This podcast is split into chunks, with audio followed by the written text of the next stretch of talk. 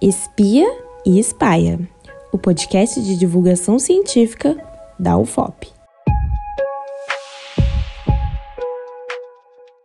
Olá, eu sou Ari Barcelos e neste episódio especial do Espia e Espaia recebemos a pesquisadora de pós-doutorado do Pós-Letras, Janaína Rocha de Paula. Ela fará uma série especial em nosso podcast com entrevistas sobre a escritora portuguesa contemporânea Maria Gabriela Liansol.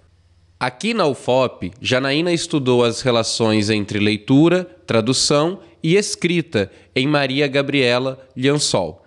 Para Liansol, quem lê, o legente, como ela o chama, é aquele que, cito, lê sabendo que existe outro modo de ler, mais próximo do texto, que penetra o texto e o torna, por sua vez, escrevente.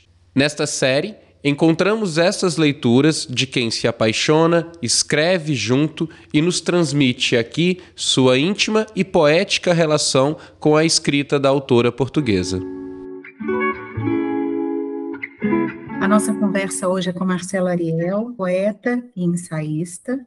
Marcelo publicou recentemente os livros 22 Clareiras e um Abismo, poema ensaio, pela editora Letra Selvagem, e Escudos, cinco raps e um samba, escritos com Cruz e Souza, seguidos de A Vida de Clarice Lispector, novela, pela editora Arte Letra de Curitiba. Oi, Marcelo. Bem-vindo. Estamos sendo os fios, né? Estamos sendo os fios.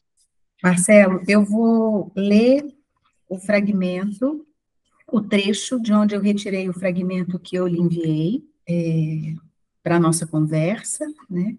É um trecho retirado do livro Reuder de Reuderlin, da Maria Gabriela Lençol. Então, eu vou ler e, a partir dessa dessa leitura, a gente começa a conversa. Foi a última forma que lhe vi com um pensamento claro. Entrei aqui por amor pelo monstro, pensar a ele momentos antes. E perdi o equilíbrio dos ramos da árvore que balança. Não sei o que diretamente se passa, porque há um vidro entre mim e eles pendurado nos ramos da árvore. São seres elementares, que não têm nenhum poder de introspecção e oscilam a cabeça com ar de cretinos. Se com o futuro eu assim me hei de tornar, orientando-me pelos olhos de Joshua, que, que afirmam para mim, e seguindo agora os dizeres de Jordano acerca do infinito, do universo e dos mundos, que a mão já não está no braço, os olhos no rosto, o pé na perna, a cabeça no busto. Embora viajante, Joshua sempre me há de alojar no quarto com a janela, e se partir, deixará no ar uma ponta do seu corpo para que eu a agarre. Porque hei de ter medo? É um homem vulto, com lados graves e leves, para seres que, como eu, têm olhos e não rosto. Pouca loucura não é uma perfeita inconsciência da grande alegria sobre a terra? Mas as contradições fulgurantes destas máximas da atmosfera deixaram-me ainda a melhor parte. Esse é o fragmento maior, de onde eu tirei, retirei o pequeno fragmento que eu lhe enviei, né? Pouca loucura não é uma perfeita inconsciência da grande alegria sobre a terra? E aí, a partir dessa pergunta que a Maria Gabriela faz e eu aqui retomo, eu queria começar, né, assim, começar com essa pergunta, então, Marcelo. Né? Pouca loucura não é uma perfeita inconsciência da grande alegria sobre a Terra? Olha, no Cântico dos Cânticos, que é atribuído a Salomão, existe uma expansão é, biogeográfica, vamos dizer assim, porque ali o amor e a loucura se fundem numa topologia. Se torna o depois o mote para o livro do Ramon Lully, o livro do amado e da amada. Vamos dizer assim, esse amado, amada, eles compõem uma certa completude, como se corpo, a partir do momento em que o amor e loucura são instâncias, né, topológicas irmãs, como ilhas de água, vamos dizer assim, que a gente chama de geleiras. Mas imagine, talvez no interior do Sol seja puro gelo, se pensarmos o Sol no sentido dantesco, que move os. Os cometas são gelo. Então pensemos esse cometa amada, esse Sol amante. Talvez a causa, né? Da, da origem. Lá em causa da origem parece um paradoxo, mas até a origem tem pai e mãe. Origem seria o nome desse ser gerado por essa fusão das ilhas de água, vamos dizer assim. Porque a nossa consciência, eu tenho quase uma convicção de que o que, que pensa em nós é a água. A água é o que nós chamamos de alma, quando dentro do corpo, né? Formando nós essa, esse encontro amado-amada, vamos dizer assim. Então podemos fazer uma espécie de anagrama com isso. Almado, almada, alma, né? Como se fosse uma espécie de verbo também, se pensarmos assim, né? Eu acho que quando o Sol evoca é, com essa pergunta, né? Colocando o mundo como um lugar onde há pouca loucura, se há pouca loucura, há pouco amor. Sendo a loucura a, as raízes entrelaçadas né? por baixo dessas ilhas, vamos chamar também de ilhas árvore, pensando na árvore como mais um ser dessa multiplicidade, polígama, vamos dizer assim. Então, nós teríamos esse corpo que se expande sendo um polo em amada, no caso do Cântico dos Cânticos, e a amada é toda hora não é uma espécie de elemento de transubstanciação e transfiguração também. Ela se torna, por exemplo, seus seios se tornam ilhas de vinho, por exemplo. E ele diz mais doces que o vinho. Então bebe a amada. Então, então amada se torna água. Água que alma, vamos dizer assim. Fazendo esse jogo, a linguagem é um jogo, uma espécie de gaiola, né? só que nós somos pássaros e voamos com gaiola e tudo. E eu penso que a alegria, fruto dessa árvore, né, da consciência, que a Lansol chamou de loucura, ela associou, associou no sentido da fusão. É, associação aí está próximo de fusão, pensando em fusão de almas como um propósito. E fusão de almas, obviamente, fora do nome, no nome. Talvez ela coloque o amor como uma entidade luminosa, mas quem faz a, a aparência e a aparição do amor já que a paixão é patos, né? E patos é uma espécie de ensaio para a grande loucura. Quem faz isso? A desistência do nome, ou a desistência. Claro que o nome seria uma, uma espécie de inscrição na porta do eu. Então, uma porta que só abre para fora. O nosso mundo faz uma distinção e, e, ao mesmo tempo, uma espécie de violência é, totalmente absurda ao transformar os indícios de loucura, o amor feroz, no sentido que o Ariosto coloca no livro dele, O Lado Furioso, em doença mental. Então, nós temos que distinguir, né? Ou talvez perceber que a tristeza profunda dessa violência bioquímica, ou, da, ou como diz Foucault, essa ação é, global da polícia psiquiátrica né, no mundo, engendrada também pela, pelo abismo familiar, trouxe, transformou a loucura em doença mental havendo inclusive fábricas de doença mental e não e obviamente não existe fábrica de loucura porque ela é a própria tessitura do mundo, já que ela pertence à alegria, à alegria da estrela, né? Ou à alegria do estado. Brincando com as palavras, sabe? Porque as palavras são isso. Ao brincar com elas, podemos voar com a gaiola. Então esse lugar que a Sol coloca o amor, o amor loucura, o amor loucura fusional, o amor loucura não fusional no sentido de porcas e parafuso, por exemplo, no sentido da completude. Completude é um mito, como a compreensibilidade é um mito. Então, fusional no sentido de diferenças como cometa no Sol, cometa que vai na direção do Sol. Parece para mim, ao lembrar de Dante Alighieri né, e Beatriz, que são também uma transfiguração do amado amada do Cântico dos Cânticos, todas as coisas vão se fundindo, entrando umas dentro das outras. Cântico dos Cânticos dentro da Divina Comédia, dentro do livro do amado da amada, dentro do Viajante Querubínico, Silésios. Parece que a, a, a Lançol opera essa, esses encontros fusionais, como se eles fossem uma espécie de oficina, se diz hoje oficina, né? não diz mais curso, né?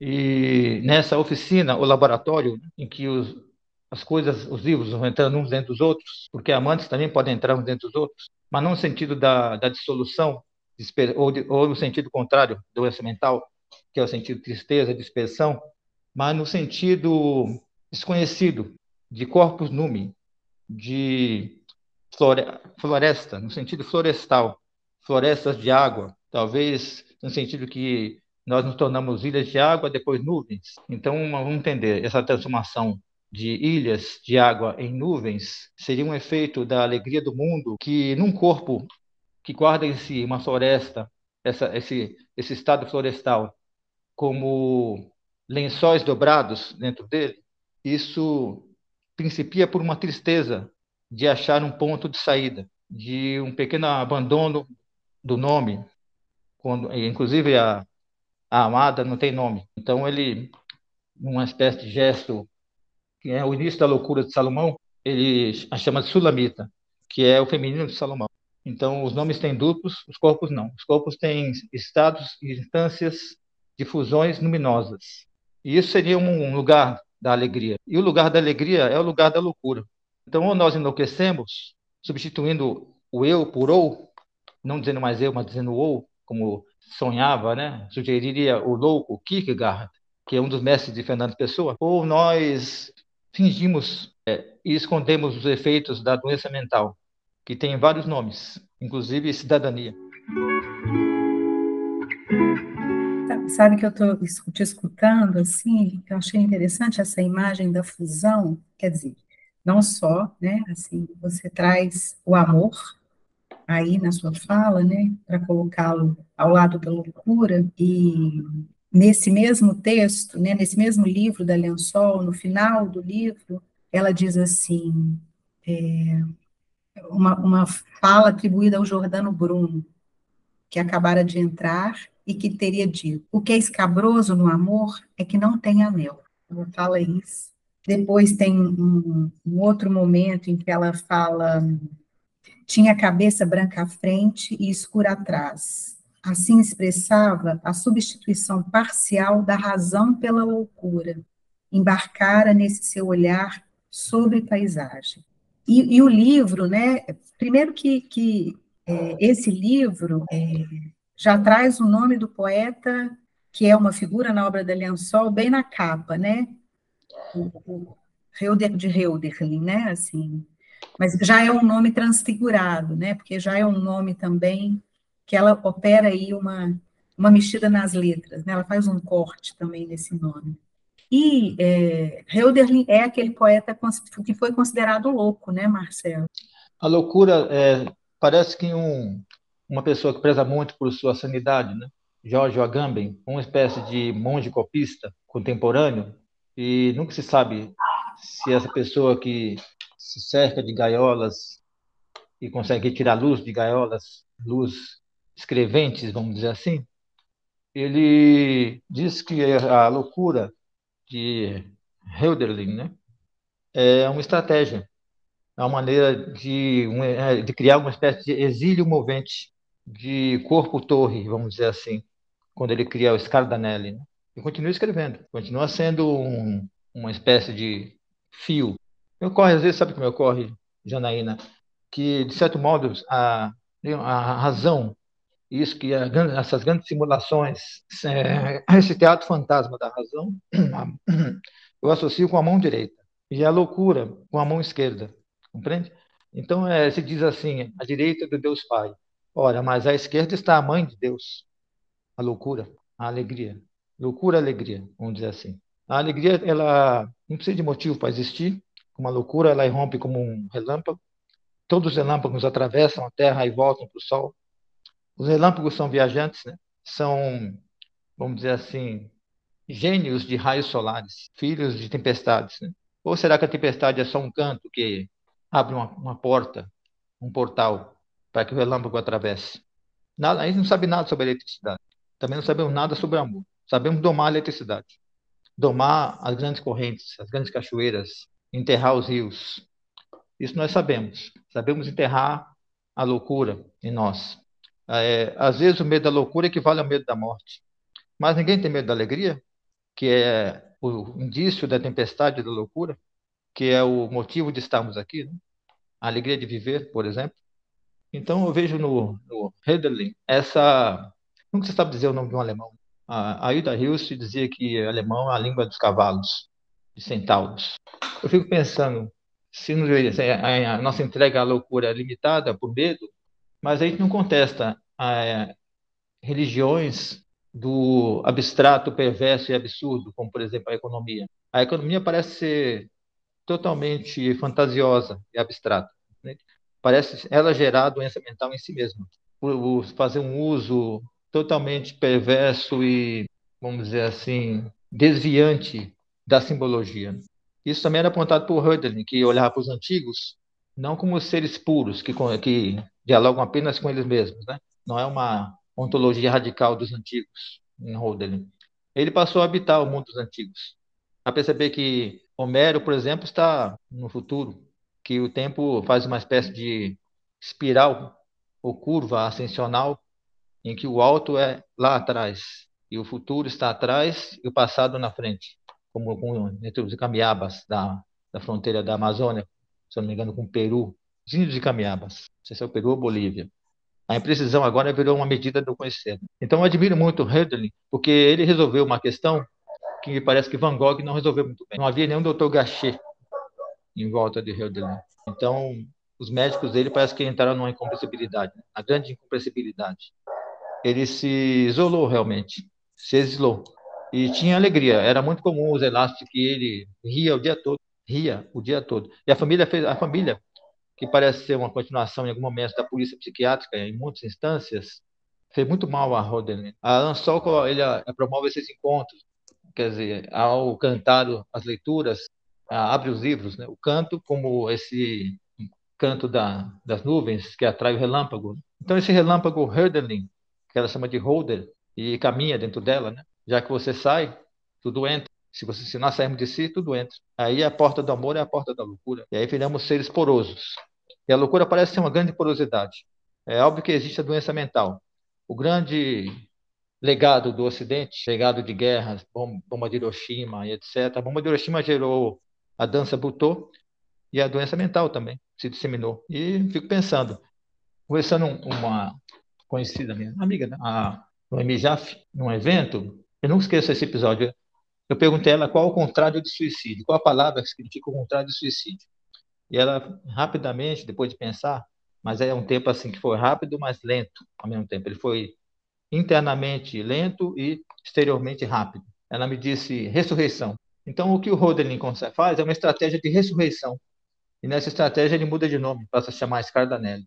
Quer dizer, ele nega a figura pública e cria uma figura íntima que é totalmente porosa. Eu convivi com a doença mental do meu irmão e eu via os clarões de loucura é, dentro dessa desse território, né, chamado doença mental, território arrasado, incendiado, né? Então a loucura seria uma floresta psíquica muito diversa e densa, talvez que brote da infância, floresta ramificadora, né? De outras florestas, de onde talvez provenha anterior à infância também as ilhas de água, possivelmente, né? Que eu estava mencionando no começo esse grande oceano, a nossa sociedade sem comunhão, disseminadora de polícias de todo tipo, polícias ontológicas, polícias é, psiquiátricas, polícias socio é, rastreadoras, diversas polícias. Ainda não se inventou a polícia cósmica.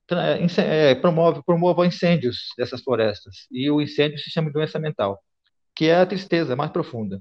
Então, a frase dela pode ser invertida, a frase do Lansol, para a doença mental é muita tristeza no mundo. É interessante, né, Marcelo, porque te escutando, assim, me dá é, é, uma, uma, a impressão, mas também o desejo, de separar essas duas, esses dois lugares, né? A loucura como um lugar, a grande floresta e a doença mental, assim, como o incêndio da floresta, que são dois lugares, né, assim, porque uma floresta pode existir sem ser incendiada. É, a loucura pode existir sem ser chamada de doença mental. E eu fiquei pensando se não é isso um pouco que a Lençol faz nesse livro, que começa justamente com o encontro de Hölderlin, Joshua e Jordano, transmutados em árvore. Né, aqui. Então, Hölderlin é, é Quercus, né, um dos nomes do carvalho, Joshua é o Pinus lusitanos, e Jordano, Jordano Bruno, né, é a nogueira. É um livro também, assim, e o livro começa assim, né? Este é um abrigo na orla do bosque, metade árvore, metade construção de ramos mortos. É, que tanto que esse livro não é a construção, em alguma medida, desse abrigo na orla do, na orla do bosque. Né? Esse abrigo que recebe essas três árvores, Reuterlin, Joshua e Jordão. Essa, essa imagem da fusão também, né, assim, é, dessas três figuras aí, que são três, mas compõem, né, assim, uma certa, uma certa paisagem, né, que é uma, que é, é dessa é, floresta, né, que é desse, que esse, esse abrigo na orla do bosque. É, eu sinto também, é, é, perfeito, é isso, é a isso que estamos referindo, né? Eu sinto que a Lançol, ela recupera, né? é preciso tomar de volta a palavra bíblica, né? Tomar de volta a poética, que também foi devastada.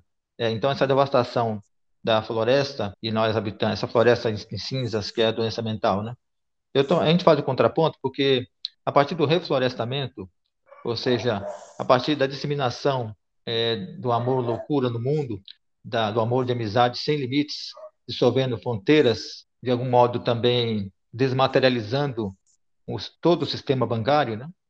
E as fronteiras, claro, são fruto da doença mental do Estado, né? Como a miséria é uma doença social ou doença mental do, também do Estado, dos povos, de alguma forma. A pobreza não. A pobreza, sabemos que ela é um estilo de vida, né?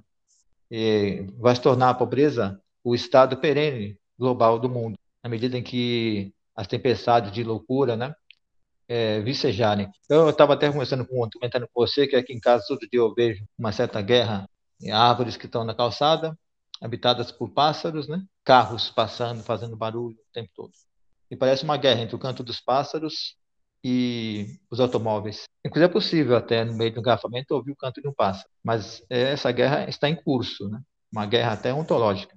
Eu fico pensando se a gente, se nós, né, não podemos também encontrar esse abrigo que ela só menciona, porque no fundo ela estava exilada, né? ela ficou tanto tempo na Bélgica né? e por algum efeito é, Tarkovskiano, no sentido do, do que acontece com o personagem Gorshakov no filme Nostalgia, de Tarkovsky, né? ela também promove uma fusão de lugares, esse encontro de impossíveis, encontros impossíveis, né? que se tornam possíveis por força da poética, né? e essa é a função da poética, tornar todo, tudo o impossível possível, né? o invisível visível, seja a poética é, de Kandinsky ou, ou de Lansol. Então, é, só posso concordar com você plenamente que ela, quando ela faz essa leitura, essa reapropriação da poética dos evangelhos, há um momento no evangelho, né, nos livros que compõem a Bíblia, a Bíblia chama os livros, né, nos livros, em que Paulo diz que os vejo como árvores que andam. Eu os vejo como árvores que andam. Paulo, num momento de loucura, né? A visão mística, né? Uma espécie de ascensão pela loucura a uma poética. Ele vê as pessoas como árvores que andam. E, se ele viu as árvores que andam, Ana Sol viu um abrigo para essas árvores. Hum, sim, reuniu, né? Uhum. As árvores. E fico pensando como Portugal não compreende Ana Sol como no Brasil ela não foi foi muito lida de maneira os livros foram lançados assim aqui no Brasil se esgotaram rapidamente já desapareceram né? voltaram a ficar no subterrâneo dessa próximo desse dessa biblioteca rio soterrada e ou biblioteca submergida né? quando os livros desaparecem de circulação e eu não sei parece que ela só é não é compreendida né, em Portugal como Clarice Spector não é compreendida no Brasil eu fico pensando se essa se esse texto lansoniano, esse entre-texto, o, o texto esse texto da porosidade, texto de textos, essa, essas pessoas livro que são evocadas nos textos, essa presentificação dialógica é, do, do certo onirismo da leitura, muito sutil, tão sutil que não, a gente vai lendo o livro e não percebe esse diário que vai se abrindo para um vário, é quase um diário do vário. E não sei, eu vejo que é uma radical, uma radical inversão do projeto pessoano também, né? Enquanto pessoa implode e depois se multiplica, ela se expande e se torna um ente dialógico, quase um ente dialógico, né? A mesma conversa que as crianças têm com ela, aquela criança podia ser, talvez seja Haudelin, Haudelin aquela outra criança é Jordano Bruno, aquela Yoshua, aquela criança é Salomão, aquela Sulamita, essa criança é Fernando Pessoa. Existe uma transfiguração é, maravilhosa né, nessa, nesse nome topológico que se move e explode como uma estrela para fora, né? uma estrela que se torna vento, uma espécie de vento é, da poética mesmo. Né? Eu fui pensando nos textos que são, é, que são para fora da literatura, como o que eu estou lendo agora, né? da Sebe ao Ser. E os, os Clarice também, embora a Clarice ainda tenha alguns, alguns elementos da, do projeto pessoando dentro dela, do desassossego. Né? Fico pensando nisso. Para onde iria Lançol? Né? Talvez os livros se tornassem eles mesmos seres, quer dizer, dentro da, do projeto dela. Né? Um projeto que, eu repito, não foi compreendido por Portugal. É, claro, o João Barrento, né, Portugal, você aqui, né, a Lúcia Castelo Branco e outros. É, mas todos são, vão como que é, privatizando, compreende?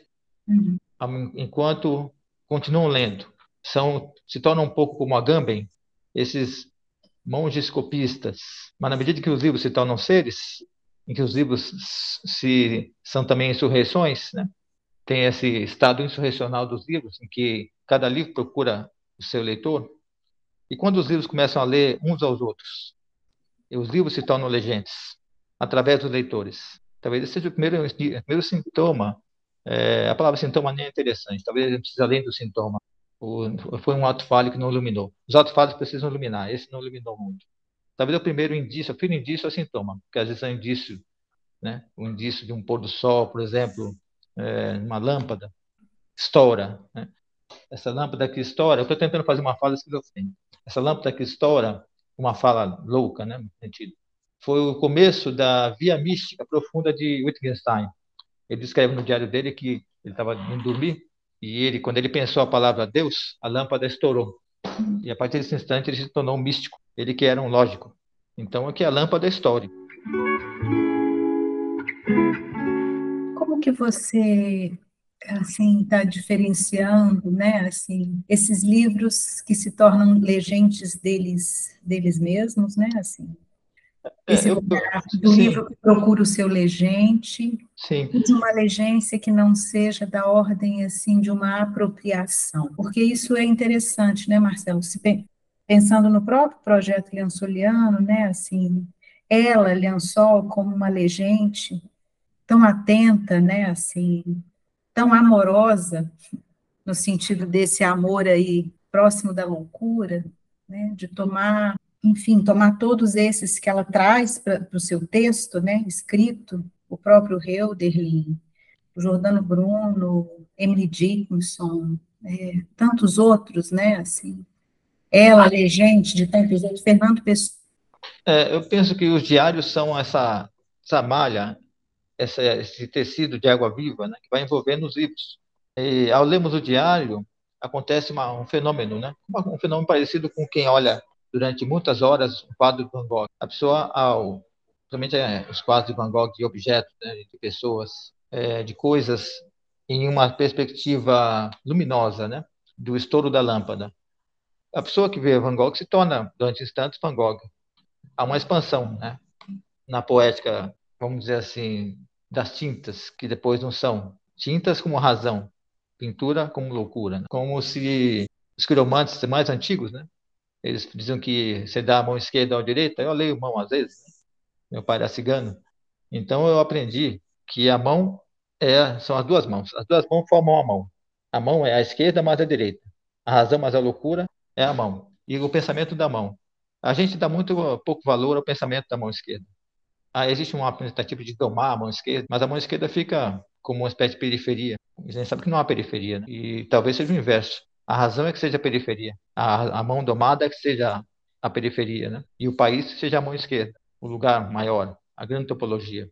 Talvez a mão esquerda é que dome o corpo inteiro, converse com os órgãos. Talvez os órgãos, eu penso nessa frase, sempre é uma frase que nunca me espanta. Ela só não sei se ela fala sobre inconsciente, eu nem creio muito no inconsciente. É uma consciência que está tão profunda que a gente chama de inconsciente. Mas talvez o pensamento dos órgãos seja o inconsciente, como escreveu certa vez o Zé Gil. Eu não sei se o Zé Gil escreveu algo sobre Lançol, mas eu gostaria de ler se ele escrevesse algo. É, também e, não sei.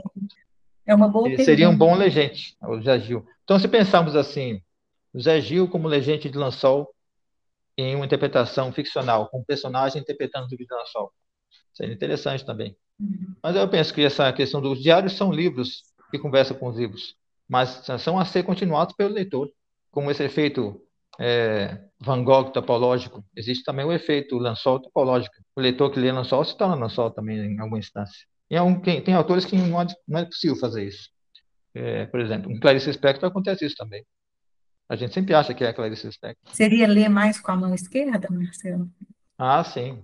Passar as, as folhas com a mão esquerda. Que é essa aliança da mão esquerda com o olho esquerdo, né? Uhum. o pensamento esquerdo, né? Uhum. pensamento gauche.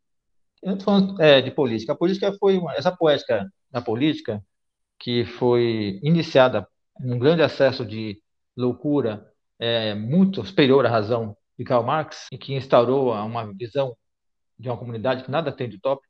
Esse, essa, esse acesso, esse surto que precisamos criar em nós de um corpo comunitário, a abrir mão né, do nosso nome, a entrarmos nessa generosidade é, extrema, nesse estado de atenção plena, segundo Simone Veil, que é a generosidade extrema, e abrimos mão, inclusive abrir mão de tudo, né? abrir mão da nossa interioridade, inclusive, em prol, no caso de Simone Veil, abrir mão em prol do Deus, do nome, do, nome, do eu, né? irmão, é, dar a, a Deus o eu, o vazio, a interioridade, né?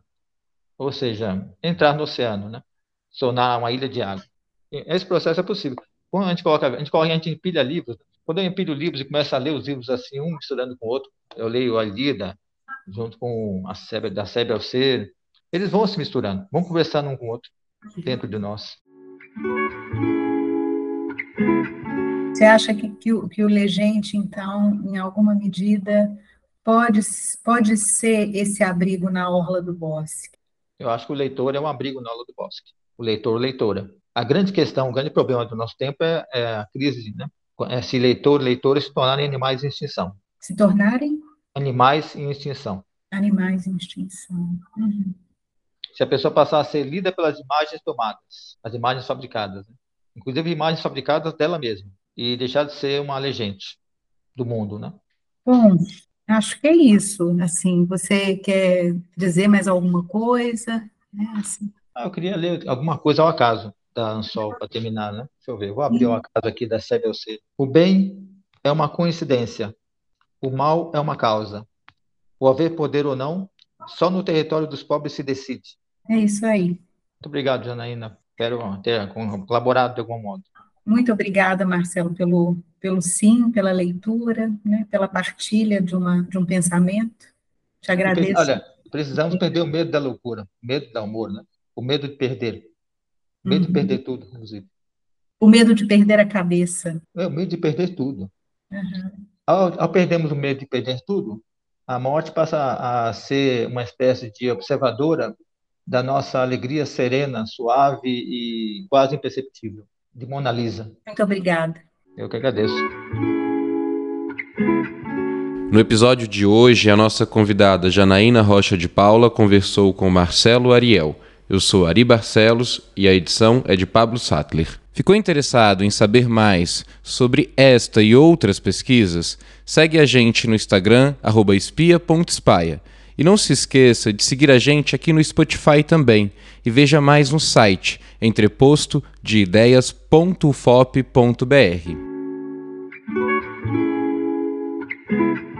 Este podcast faz parte do projeto Literatura e História em Rede, divulgação científica na região dos Inconfidentes, realizado com apoio da Fundação de Amparo à Pesquisa do Estado de Minas Gerais, FAPEMIG, e produzido no estúdio do ICHS, Instituto de Ciências Humanas e Sociais, em Mariana, Minas Gerais, no campus da Universidade Federal de Ouro Preto. Espiou? Agora espalha!